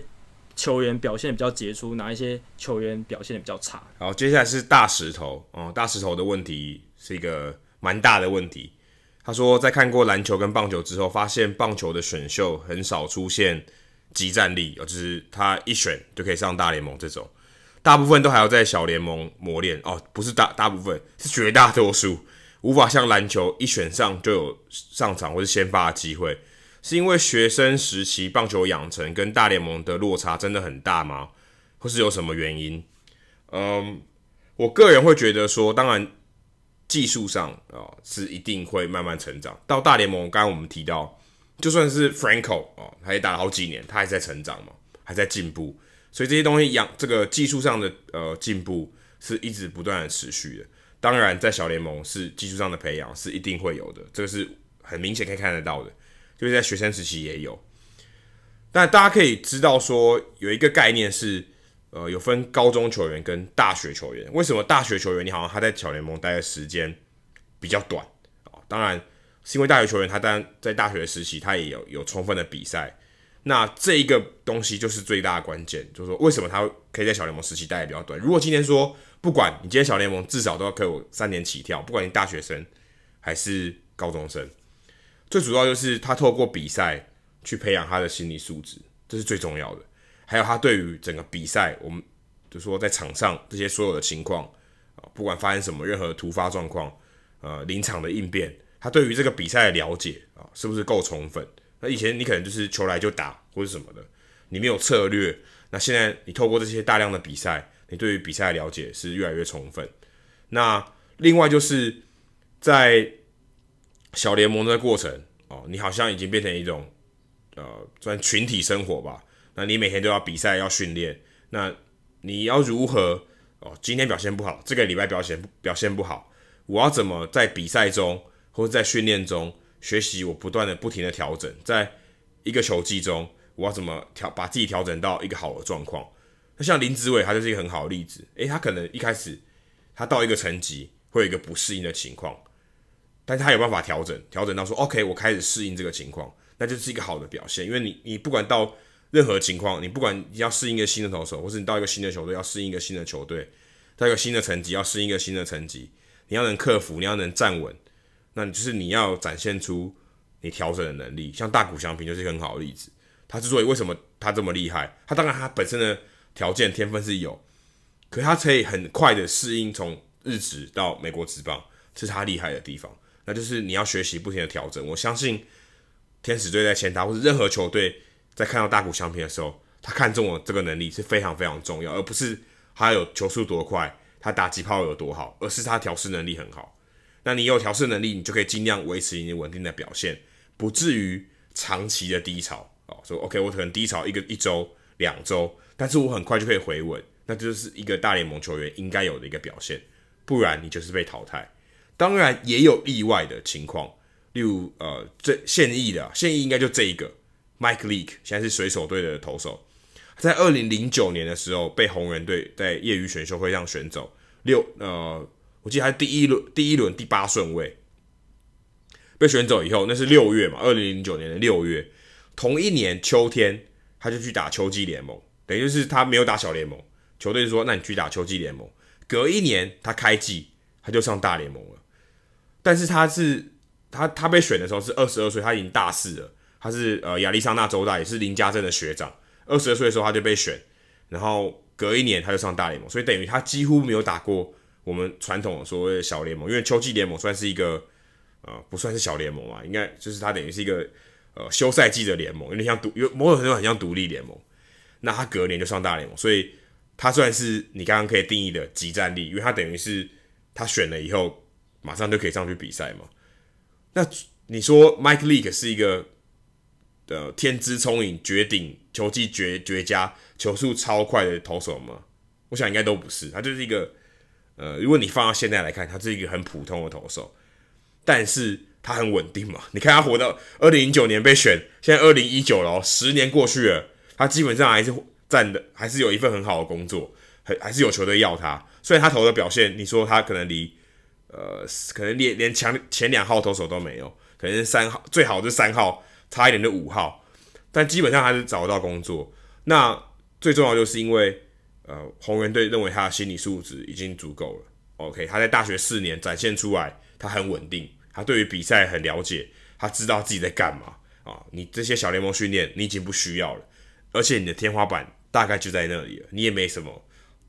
在突破的空间。也许啦，你可能会在呃，在大联盟的球季中间突然开窍，或是很多球员都这样嘛，就像我们刚才前面提到的。但是这个还是毕竟还是很很少数，他们预估的这个情况通常不会差距太大，因为这是他们的他们吃饭的家伙，然 后知道说，OK，你这你这个球员大概天花板就在哪里。所以 Mike Leake 就是你算是你说的这个条件，但是这个情况。非常非常少，可能几千人才那么一个啊、非常非常少，而且可能未来，也许未来我觉得可能会变多，因为因为现在球员越来越成，坦白说，我觉得是越来越成熟，然后年纪越来越轻就可以上大联盟，也许会有更多的球员甚至选秀完可能同年就上大联盟，这也是蛮有可能的。像那个我记得之前是在皇家队的 Brandon Finnegan，他也是在那一年打完大学世界大赛同一年他就在皇家队的世界大赛出赛，可是他还是有打小联盟。他同一年也上大就上大联盟，但你也可以说他是即战力，但他毕竟还是在小联盟磨练。但像他这样的人还是非常少啊。但大部分都如果真的要是即战力，几乎不太可能有高中生了啊，几乎不太可能有高中生。你还是在小联盟磨练一下，大学生比较有可能说你一毕业啊，毕业就是即战力的，好像诶、欸，这样怎么听好像台湾的职场，但是就有点像这样，就是 OK。你必须要心理素质，还有你的稳定性是要足够的，你才有可能是这样子。然后这样的情况也非常少。对啊，Mike Lee 虽然投球成绩看起来普普通通，但能投到大联盟生涯十年的人，都是联盟里面的佼佼者了。因为你自己想想看，大联盟要满十年的年资，你就可以有名人堂入选的候选的资格了。所以这真的是一件很不容易的事情。好，接下来是 Andy 问的问题。可以介绍一下 Trey Mancini 这一名球员吗？今年才注意到他，稍微看一下数据，比前两年进步很多，是修正了哪些地方呢？啊、呃、Trey Mancini 如果不熟悉的朋友，他是精英队的呃野手，那他有时候他是守左外野、右外野跟一垒，他是二零一六年才上大联盟，然后二零一七年站稳大联盟球员，确实就像 Andy 讲的。他今年的打击成绩，目前为止，OPS 点九零七，OPS Plus 一百四十一，比联盟平均好百分之四十一，是非常好的，比他生涯这个二零一八、二零一七的数据都好非常多。他二零一七年也打得不错，OPS Plus 一百二十，而且那时候他呃新人王票选也还有得到第三名，可是都完全比不上今年到目前为止的表现哦。其实要先讲 Mancini 的话，要先讲他之前可以有一个模板吧。因为 Mancini 跟当年的还没成名的 J.D. Martinez 有点像，他的打击技巧跟 power 还算不错，但是实际场上的成绩呢，就是打不出来，应该是说没有到球探当初对他的预期之类的。那精英队的新总管 Mike Elias，他其实是从太空人队过来的，他当年在太空人就错失了改造 J.D. Martinez 的机会，太空人当时高层是放弃了他，所以把 J.D. Martinez 交易掉，但是。Mike Elias 在来到精英队之后，他他跟他的团队这一次似乎成功改造了 Trey Mancini。Mancini 他的打击率向来不至于太差，因为他的打击技巧还不错，手眼协调还蛮好的，三振率也不会到很高很高的地步，但是。他出棒蛮积极的，所以保送也没有很多。简单来说，他就是一个出棒积极、收眼协调不错的打者。但是呢，挥太多好球带外侧的球，然后打不好球，打出太多的滚地球，跟 Michael Franco 有一点像。所以 Power 对 Mancini 来说其实很重要。Mancini 他。Power 有多强？他曾经挥出两颗初速超过一百一十四英里的球，这代表 Mancini 的纯 Power 是非常好的，跟 JD Martinez 差不多哦。但是他前几年一直没有办法把这些强劲的挥棒力道，还有他很好的手眼协调能力发挥到呃实际的数据上面，没有办法产生出比如说单季三十轰啦，或者很好的长打数字。去年二零一八年他还陷入打击低潮嘛，OPS 掉到只差点七一五，联盟平均之下。所以整体来说，如果在今年以前你看到 Trey Mancini，你就会觉得他他可能就是一个中等的炮手，而且照这样发展下去，可能未来前景不是很理想，因为他的手背非常差。Mancini 今年就做出修正，他去年滚地球率太高了，比例超过百分之五十，实际是百分之五十四点六，是联盟去年一百四十位就是符合打击王竞争资格的打者当中排名第七高的，跟 Dee Gordon 这个腿哥差不多，你就知道。他的这个打击的滚地球率有多么的高，比联盟平均高出百分之二十九。那他今年大幅修正这个缺点，调整他的挥棒机制，让平均击球仰角上升，从五点四度拉高到十一点一度，非常大的增幅，跟 Maikel Franco 也有点像，这个改变也是蛮像的。所以 Mancini 他的全垒打频率变高了，长打频率也变多了。他今年打四十四场比赛就有十五支二垒安打。他去年打了一百五十六场比赛，也只打出了二十三支二垒安打而已，已经快追上去年的数量了。而且还有另一点，跟二零一八年相比，今年 Mancini 站在打击区的位置离本垒板比较近，同时缩短他抬腿的时间，所以他挥棒的时候呢，身体比较不会向前倾，而且他还减少对内角高还有内角低的球的出棒比例。这样的打击机制改变，让他可以把外角球打得更好。而且可以更运用整座球场，就是他可以把球打到球场的各个角落，增加他安打出现的几率。而且这个同时，他的滚地球比例减少，然后飞球的比例变高，把球打高的频率变高，搭配上他原本就很不错的 power，所以在这样的情况下，他打出了呃更好的成绩、更多的平飞球、更多的长打，所以他的成绩才会呃进步了这么多。那能不能延续到季末还值得观察。不过我觉得这些打击式上的改变是可以看得到的。好，接下来是富鼎金的斗城迷哦，一看就是红袜迷。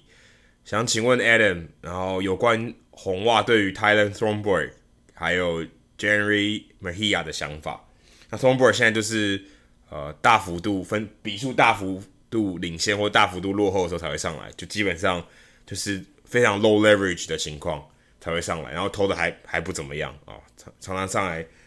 无中生有无中生事这样子。那他现在三 A，他认为三 A 能上能拉上来的牛棚应该就是 Mejia，而且 Mejia 的确也是三 A 现在投的在后援投手里面投的最好的。他好奇的是红袜未来 DFA Thornburg 的时间大概是什么时候？那 Mejia 在红袜队高层还有美国球迷的心目中对他的态度是怎么样？那他的禁药的之前禁药事件是不是啊终身终身禁赛这个事件是不是还？把他排除在四十人名单之外，这个原因。那先回答 Thornburg，Thornburg 其实是呃红袜队在二零一六年球季结束以后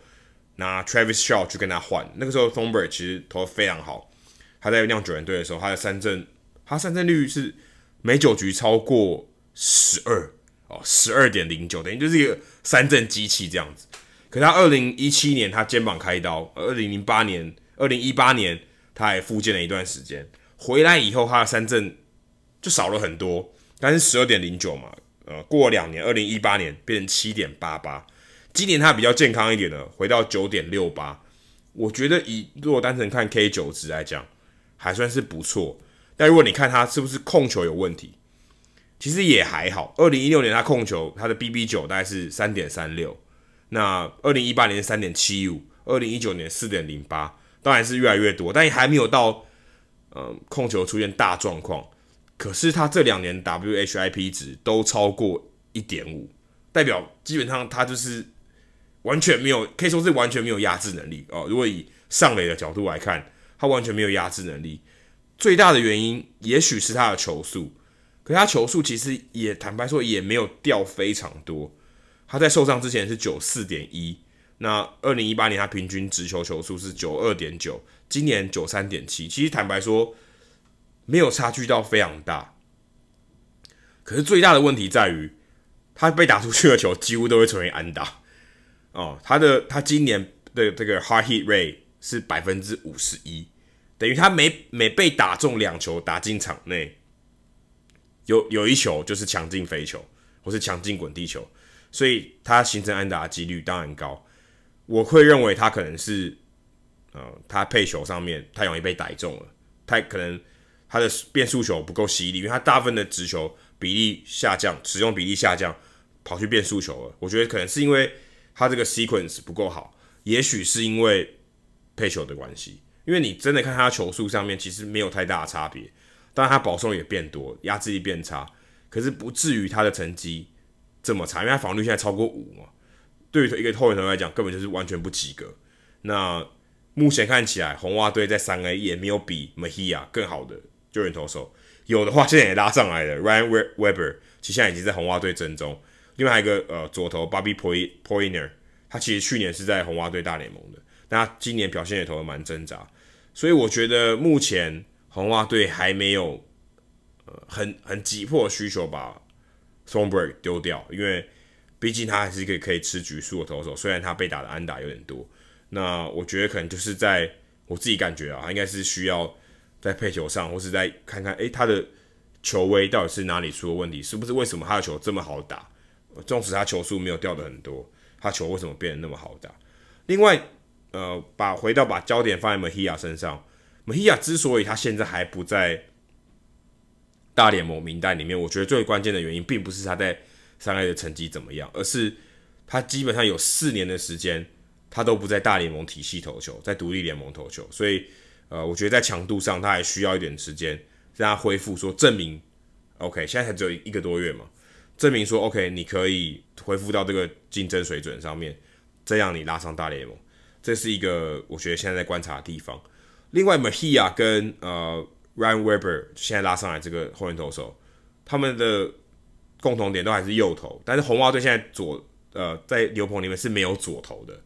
所以我个人会觉得红袜队与其呃把 Mahia 拉上来，我觉得更大关键是应该要补一个左投，因为像呃 Brian Johnson，他基本上也不是一个，也是一个长局数，基本上跟 Thornberg 角色差不多，那不是一个我可以在 High Leverage 派上的左投，那我觉得现在应该比较需要考虑的是。有有没有可能在交易大限之前啊，交易一个左投？假设红袜队想要拼，找一个强力的左投来，然后再可以在 high leverage 的情况下，呃，来来帮助 Matt Barnes、Ryan Brasier 这些人啊去做一些 match up，呃，对于左打的 match up，我觉得这可能是呃比 Thornburg 丢掉或是 Mejia 拉上来，可能也许更重要的事情。好，接下来是光头大师 Sam，又是他。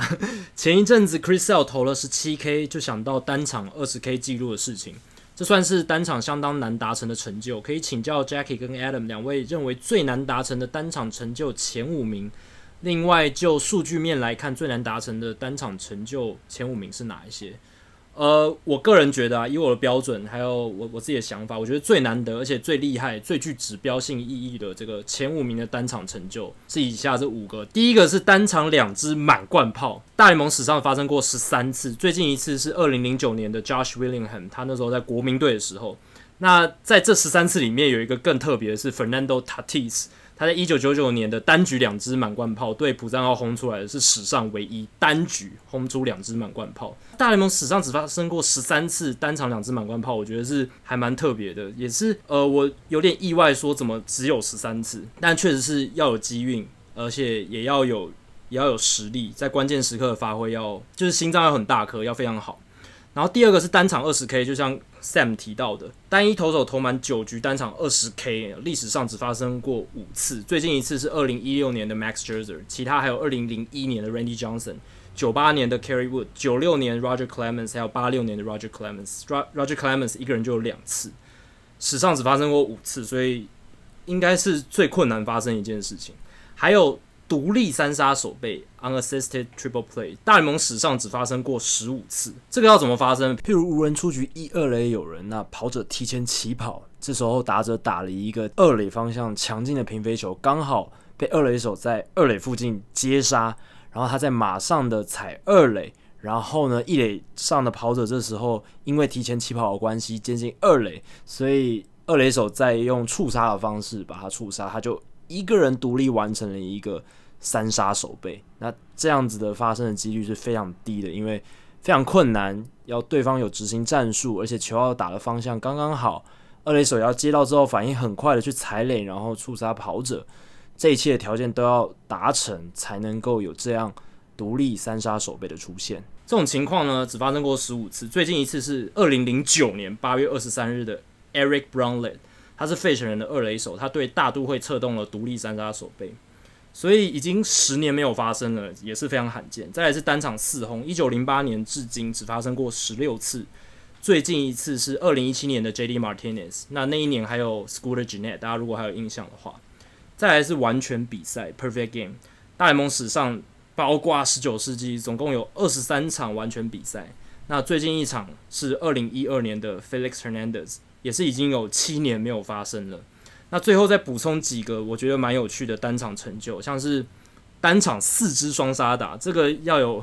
很这这个运气也要要很差啦，就是每一次上，我觉得这跟满贯炮一样难呢，因为你得上号人啊，都是要靠队友，对，就就是要靠队友，然后要靠机运。那历史上单场四支双杀打只发生过三次，分别是一九三四年 Goose Gosling 一九七五年 Joe Torre，还有二零一一年的 Victor Martinez。还有单场五次盗垒，一九零八年至今九局的大联盟比赛只发生过二十五次，最近一次是二零一三年的 Jacoby Ellsbury，大家都快忘了这个名字吧？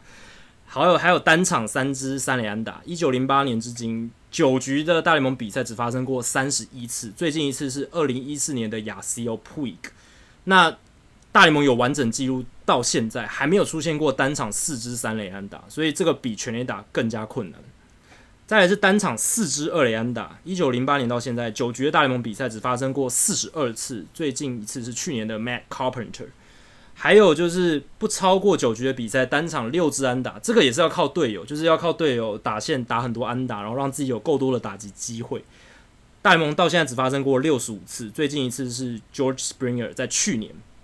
然后一九七五年的九月十六号，Rene Stanis，他在非延长的比赛，就是正规九局的比赛里面，七打数七安打，至今仍然是不超过九局的比赛里面呢唯一一场单场七安的打者。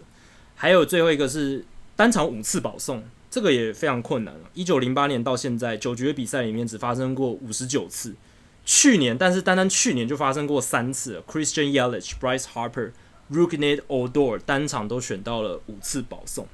所以这个就是呃一些非常有趣的单场的记录。好，接下来是我们的信箱常客德州泸州人。好，他说今年十一月会举办的十二强比赛，那 Jackie 跟 Adam 看好哪三位旅美球员可以被征召，而且打出好成绩来？可是我觉得这个。这个问题其实这个范围很小啊，呃，因为有两个条件。第一个是，只要你在四十人名单以内，这些大联盟球团基本上是不会放人的。那四十人名单里面，代表他实力是哦比较好一点的，状况也比较好的。那再来就是，我认为呃，他呃在如果你要征召旅美球员，至少要二 A 以上啊，就二 A 层级以上，比较符合国家队的需求，因为。也许你在二 A 以下，你搞不好找台湾啊，就是中华职棒联盟的或者业余的，也许还比较好啊，因为他可能打球经验更丰富。所以这两个条件接下呃 narrow down 下来，基本上我觉得只有只有三个人啊，因为我先把可以排除告诉你，陈伟英不行，对不对？林子伟不行，那黄伟杰也不行，胡志伟也不行，张玉成也不行啊，这些都砍掉。接下来基基本上没有剩下多少人了。我觉得最有可能是朱立炎跟江少庆啊，就算是现在是呃印第安队系统，一个是二 A，朱立炎是二 A，江少庆是三 A，那他们目前都不在四十人名单里面。朱立炎打击越来越好啊，以如果你以整个生涯来看，他其实越来越进步。虽然今年目前有点低潮，打击在两成二级，但基本上他的打击的这个实力，还有他捕手的这个经验是越来越好。我我蛮看好他可以在呃在。中华队有有有有空间可以让他当先发的捕手。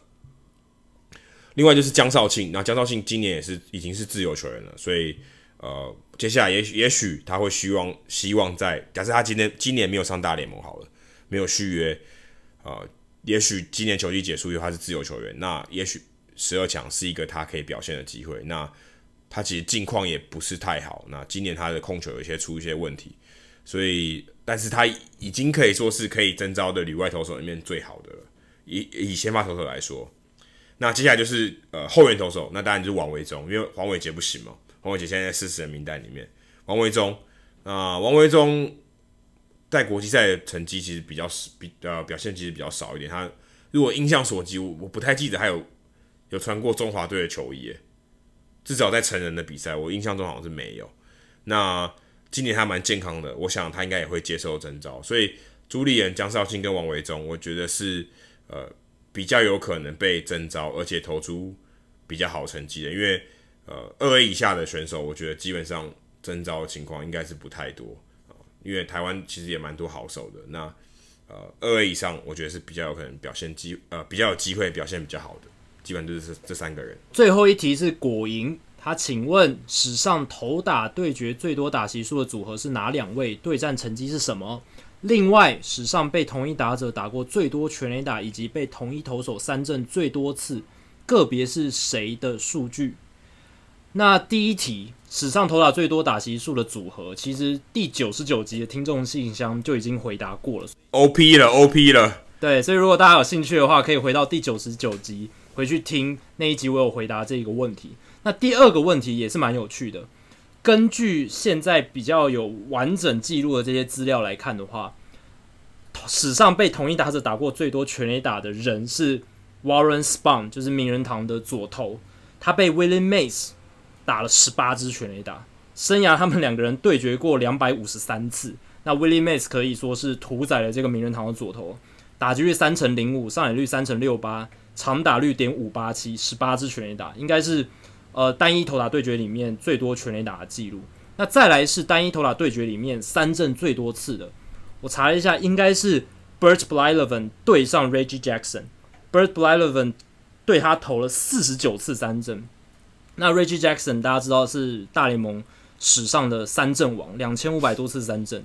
所以他能拿下这个头衔也不是太令人意外了。那 Bert Blyleven 也是一个三振好手。那这这些纪录要达成，都是在棒球比较早期的时候，主要是因为现在大联盟三十支球队，然后各队投打之间的对决要重复对到的次数肯定是比以往少。以往球队比较少，而且呃分区之间球队对上的几率也比较多，所以投打之间的对决次数会比较大量。那相较于现在的话，呃现在绝对是比较少的，也很难出现呃类似的记录。像 Burt Bliven 对 Reggie Jackson，或者是 Willie Mays 对 Warren Spahn。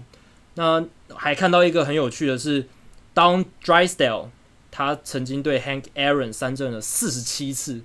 所以，哎，看来即便是是就是美国职棒史上比较大家公认的全垒打王，就是非禁药全垒打王里面的第一名 Hank Aaron，他也有对他的克星，就是 Don Drysdale 生涯被他三振了四十七次。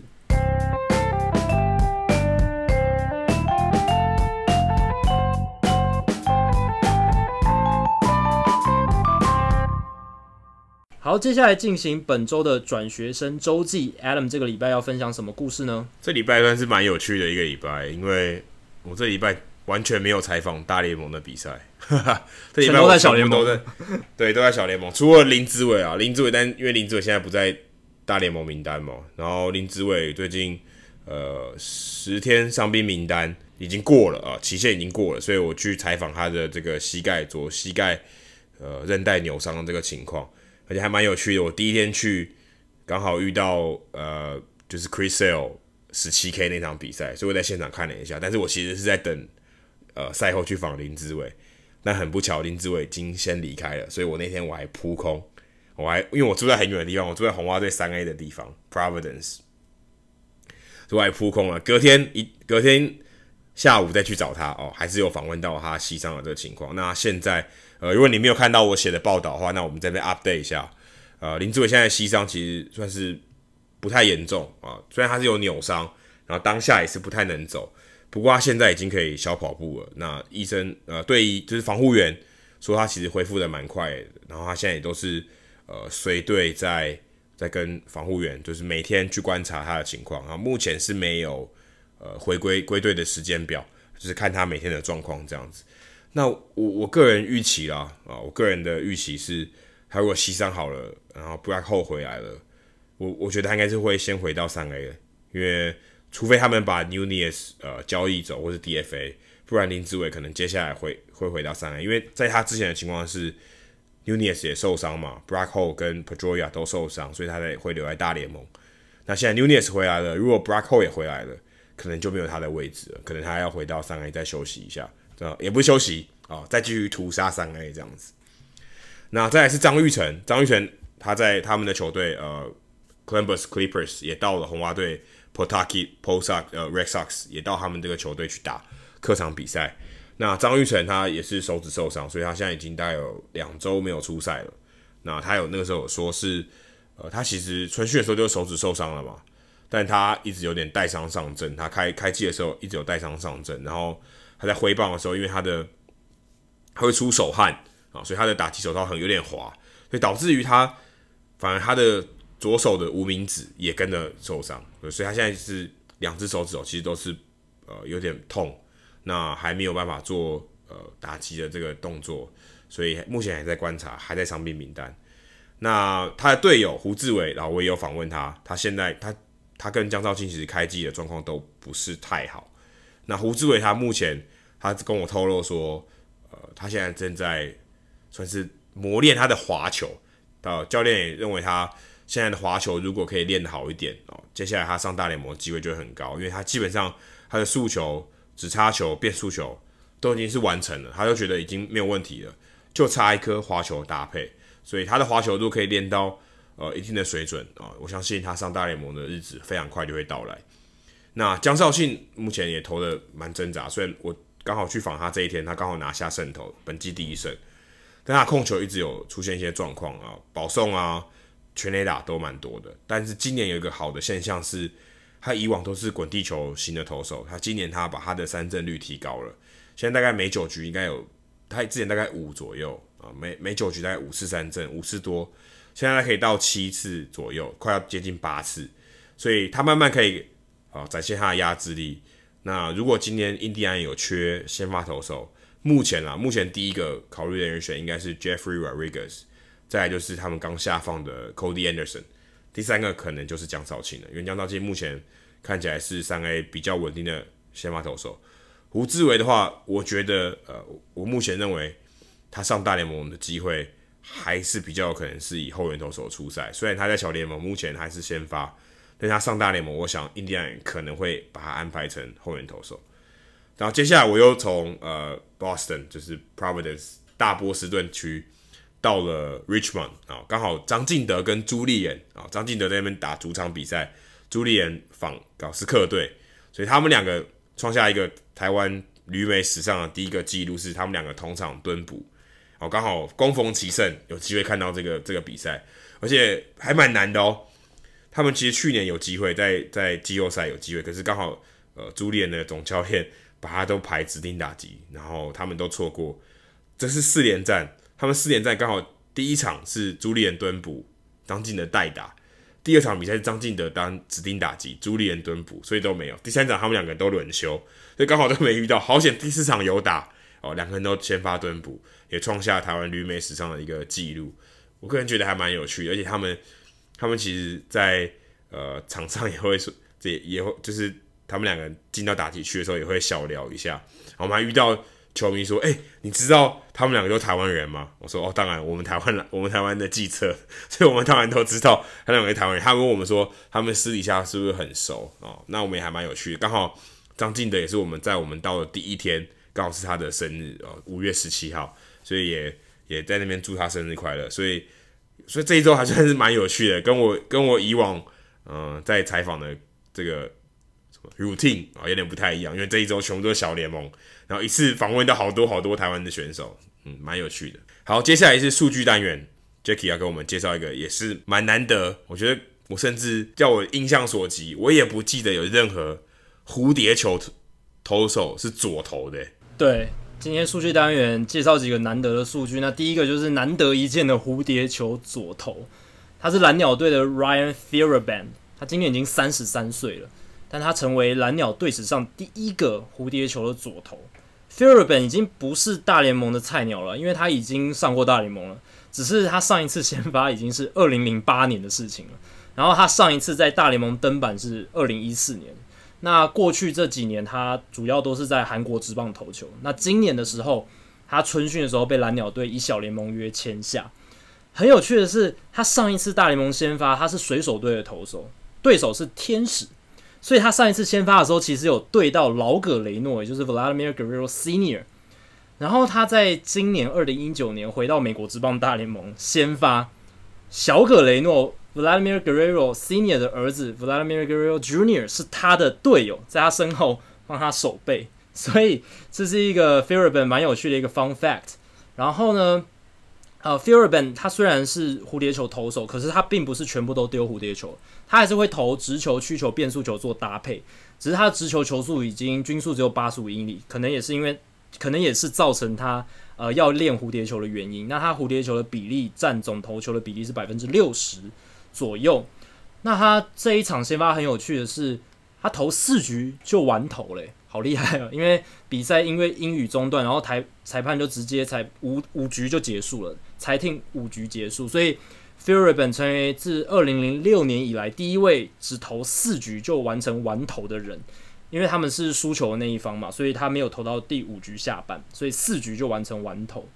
那上一位蝴蝶球的左投在大联盟是。两千年之后就没有在大联盟投球的 Rich Solver，那 Rich Solver 其实现在是红袜队三 A 的投手教练，所以他还是在大联盟体系里面。可是他两千年之后就没有在大联盟体系投球了。呃，蝴蝶球左投其实大联盟早期有一些人，但真的是非常非常罕见。呃，有一名很知名的投手叫 Wilbur Wood，他也是一个蝴蝶球的左投，真的真的非常少见。那最后要分享的是过去大联盟这一周，诶。不管不管是先发投手还是后援投手，都有连续无失分场数还有局数的记录。太空人牛棚投手 Ryan Presley，他写下大联盟史上最长的连续四十场出赛无失分记录，连续三十九局无失分，场数是最多的，连连续四十场打破了 Craig Kimbrel 在二零一一年写下的连续三十八场出赛无失分的记录。那 Presley 他其实从去年八月十日失分之后，不包含季后赛，从去年八月十日到现在，在例行赛就再也没有失分过了。而且他从去年，其实他从双城被交易到太空人之后，他的表现就一直维持得非常好。有很多人都在说，是太空人把他改造成现在几乎是哦，Craig Kimbrel 压制力等级的这种超级超杀的后援投手，甚至比 Kimbrel 表现还要更好。他从双城转到太空人之后，四十四点一局投球只失了两分自责分，三个保送，五十四次三振，防御零点四一。除了他之外，道奇队的先发投手柳贤镇哦，最近也是投的非常好，连续三十一局无失分了。那其实他的大前辈，以前一九八八年道奇队的王牌投手 Oriel Hershiser，连续五十九局的无失分记录是大联盟目前最长的连续局数无失分记录。所以柳贤镇如果比如说再来个四场先发，诶、都无失分的话，就有机会追平或接近这个记录。这超难的，这根本不太可能。我觉得他要超越这个记录还是非常非常困难，就跟 Joe DiMaggio 连续五十六场安打其实是差不多的，真的真的非常困难，要有机运，也要有实力。但是柳贤镇他今年的状态真的是非常好，他的球速没有到特别快，可是他的控球我觉得是最大的关键，他控球实在太精准了，捕手手套摆哪里，他基本上就能投到那里。这个是呃有。数据专家还有记者去观察过的，他们就是专门看投手手套摆，呃，捕手手套摆哪里，柳贤正就能基本上准确的投到那里。所以我觉得控球是他今年成功的关键。但我相信我们之后节目还会再聊到他，聊一下柳贤镇他今年到底为什么能够那么好。但这个礼拜主要就是聊他跟 Presley 这个连续场数还有连续局数无失分的记录。如果大家喜欢我们的节目的话呢，欢迎加入 Hito 大联盟在脸书的社团。Hito 大联盟讨论区，加入这个社团，回答三个简单的问题，就可以和我、还有 Jackie，还有其他上过我们节目的来宾以及听众朋友一起聊棒球，分享棒球。如果大家有任何美国职棒或是棒球的相关问题，也欢迎上我们的官网 hitomlb.com，h i t o m l b.com 上面填写发问的表单，我们就会像今天一样，呃，一个月一次的听众信箱单元上面，统一回答、讨论、分析大家提出的想法还有问题。那另外，如果你想要订阅我们节目的话，也很简单，上我们的官网 hitomlb.com 上面有详尽的订阅解说方式。无论你用的是电脑、手机、平板，作业系统是 iOS 还是 Android，都可以免费的订阅。那如果你是 Spotify 的用户的话，也可以在 Spotify 上面搜寻我们的节目，追踪我们节目，你就可以听到我们最新的节目。那另外也希望大家到 iTunes 的 Podcast 专区，在 h i d o 大联盟的页面底下给我们评分和留言，让那些还没有听过 h i d o 大联盟的朋友能够更快速的了解我们节目的内容还有特色。好，今天的节目超过一个小时又四十分钟，非常谢谢大家的收听，谢谢大家，拜拜，拜拜。